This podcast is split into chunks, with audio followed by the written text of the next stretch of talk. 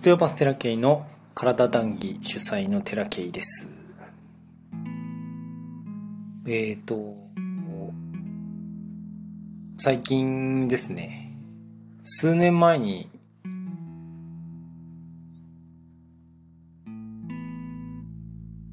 初めて霊的な能力のある方とお会いした時2000何年だっけ ?2016 年、15年、2015年かな。に初めて、えっ、と、お会いした方と、まあお話しさせてもらって、で、その方が、えっ、と、石をこう、組み合わせて、ブレスレットやアンクレットを作ることができるということで、お願いしたことがあるんですね。で、それをこう作ってもらって初めての時はもうなんかグワングワンして、まあ石追いという表現をしてましたけれども、そういうこうエネルギーを持った石をこう身につけてるとですね、なんか体があ何かこう変化を誘導するというかまあ、そんな感じでこう、ふわふわっとね、することがあったんです。初めての時。で、ちょっといろいろあった時に、いろいろこう家庭の中でいろいろあった時に、その石、ブレスレットじゃないや、アンクレットが壊れ、壊れたちか割れちゃったんですよね。ガンってぶつけて。で、その当時は何もその、自分でえっ、ー、と、石のケアをするという手段をさほど明確なものを持ってなくて、政治を大抵、こう、定期的にケアをするってことはやってましたけれども、手に取るように分かってたわけじゃないんですね。で、最近はもう手に取るようにそういうこう石の状態がクリアかどうかっていうのは分かるようにはなったんです。そして、えっ、ー、と、まあ、その後にですね、うちの研究所の代表にもブレスレット作ってもらって、で、それでだいぶ過ごしてましたね。1年に、2年ぐらい過ごしたかな。で、自分でそう、このブレスレットをこうクリアにできる。そして自分の体も同じようにこう割れ物を受け取らないようにできるっていうことが分かってからは、ほとんどそのブレスレットというものをこう使ってなくてですね、こう、よっこして置いてたんですよ。で、あ、必要なくなったのかなと思ってたんですけど、去年あたりから、なんかこう、自分で作ってみたいなと思って、えっ、と、ちょうどね、ブレスレットのその紐が切れただか歪んだだかしたんですよね。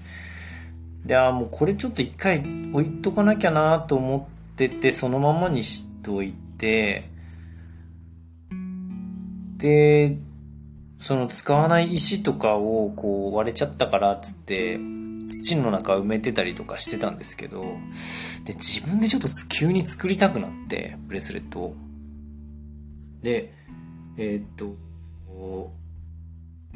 もともとこう、組み合わさってた石をですね、一回分解して、一個一個の石にして、別にその、石そのものを私はこう、購入できるルートがないもんですから、一回分解して、あるもので自分なりに組み合わせてみようと思っていろいろやってみたんですね。で、こう、最初は出来上がったなと思って、あ、見た目綺麗だなっていうか、見た目がこう、なんかこうバランスいいなって思ってたんですけど、それを作り始めてから、なんとなくその、あん、こう、自分が作ったものがあまりこう、力がない感じがしたんですよね。な、何の影響も及ぼさないっていうか、ただいるだけっていう感じがして、なんかこう、もっとこう、うまく組み合わせられないかなと思って、治療でこうオステオパシーの治療で感じているような感覚を用いてですねこう作り変えてみたらですね結構良くてでしばらくそれでいたんですよ。で他の治療家の方にもそれをこう持っていただいたらすごく、うん、なんていうかその勝手に体が緩むような感じとかこうこう自分のその空間が広がるような感じとか、まあ悪い感じはしないかったみたいなんですよ。つけてね、持ってとかつけて嫌な感じがしない。むしろなんかこう、何か体が変化するような感じがするっていう話をして、あ、悪いもんじゃないんだなと思って、それでずっと過ごしてたんですよ。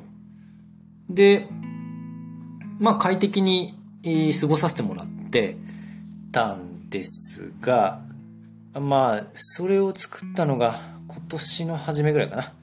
年の初めぐらいに一回作って、あ、いいなっていうところで、えー、過ごさせてもらっていて、で、また、こ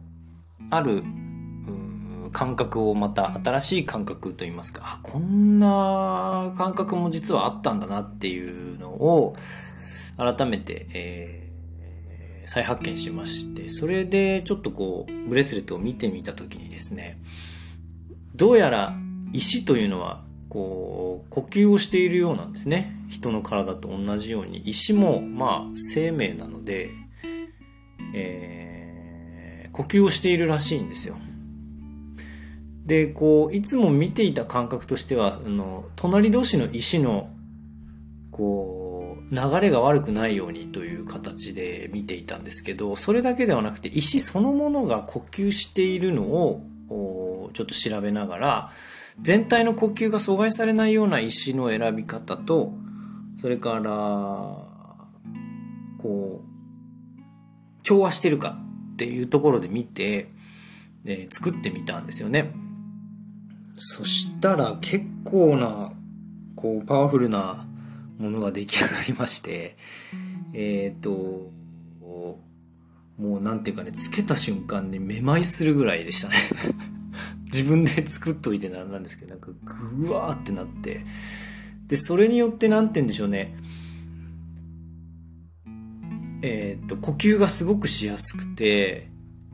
えー、通る。感覚？広がる感覚？こうやって何て言うんでしょう身につけるものでこんな人の体って変えられるんだなっていう発見にもなりましてこれは面白いなと、えいうところに今います。でこうやってまあ物の力を借りると言いますかいうのってこういろんな方々からそういうお話をよく聞きますよ。皆さんがどうかは分かんないけれども聞くんですよ。なんか水晶の力がうんぬんとかそれからこうここに物をこういうものを置くといいとか、まあ、風水的なこともそうなんでしょうけどまあ僕は、えー、っと風水も何も知りませんで知識も何も分かんないしここに何を置いたらいいとか、どういうものがあったらいいとか、ようわかんないっすよ。わかんないけど、この、ブレスレットに関してはなんかね、なんでこういう風にしようかなと思ったかっつうと、なんかね、一旦頭打ちになった感じがしたんですよ。あ、いや、まあ、とりあえず、今んとこ、ここ数日間なんかすごい穏やかで、で、この間、無の感じになったんですよ。何も感じない。あれ？っていう。で、その瞬間は、あれ？ってなったのは、こう、自分じゃなくなっちゃってたからなんですけど、自分がどっか行っちゃって、別な人が自分の中に入ってきたかのような、なんかあれ？っていう、本当認知症かな？っていう。認知症になったことないけど、なんかぼーっとするような感じで、これこのまま行ったらやばいかもって思った感じだったんですよね。何も反応できないっていうか、いいも悪いもないっていうのはわかるんですけど、本当になんかこう、うん、ぼーっとするっていうんですか、どうでもいいみたいな。こう、虚無感みたいな感じになって、あんまりこう楽しくはなかったんですよね。えっ、ー、と、悟ったような感じでもないし、なんていうか、こう、本当にこう、ぼーっとするっていうか、無反応、無感覚っていう感じで、生きる気力がなくなったみたいな、そんなイメージだったんですけど、それはこう、調整をして元には戻ったし、ああ、これだったかっていう感じで、その時はあの、境界線がなくなっちゃってたんですよね。他人と自分の境界線がなくなって、自分がなんかあたかもその人の価値観にこう占領されてしまったかのような感覚になったんですけど、まあそれはあのクリアになって OK だったんですけど、なんかね、なんかいや次どうしようかなみたいな感じになったんですよ。こっから次どうしたらいいかなって、な興味が急に一旦こう終了したっていうか、で、ふと、そのその興味があれ、次どうしようかなって思った数時間前ぐらいに、あれ？そういえばなんかブレスレットを見た時に、なんか、なんか一個足んねえぞって思ってたんですよ、ふと。それを思い出して、うん、時間結構あるし、もう一回作り直してみっかと思って作り直したら、結構すごいなんかこう、ものが出来上がったっぽくて、これ、すげえなと思ってるんですよね。うん、多分いい石がどれかっていうこともわかるし、うんと、もちろん、こう、意味のない石、どうにもならん石、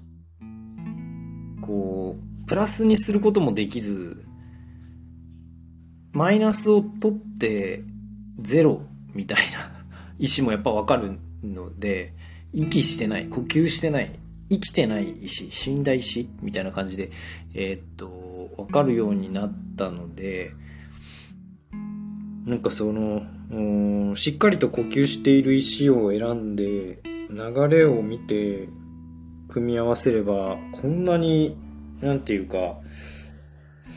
いい石ができるんだなって、いいブレスレットができるんだなっていうのをすごく感じました。だから、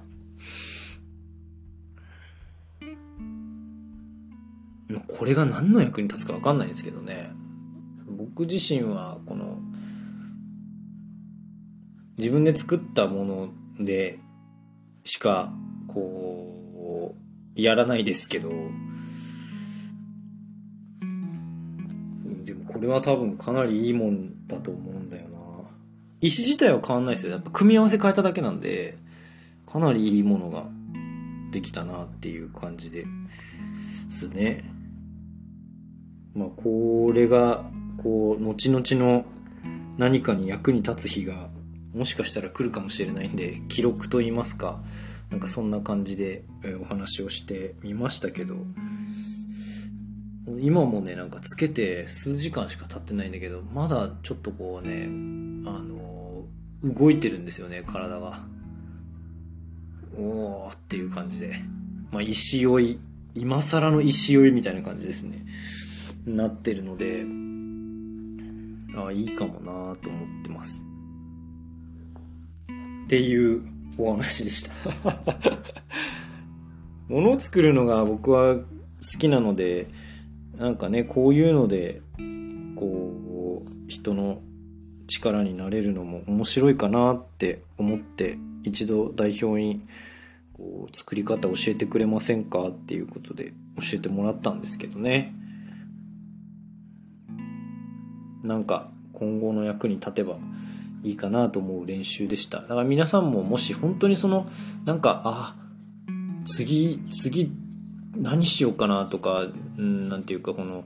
目の前でやることっていうのがちょっと一旦興味がふとなくなった時に次何しようかなって思う時っていうのは何かしら周りにヒントがあるので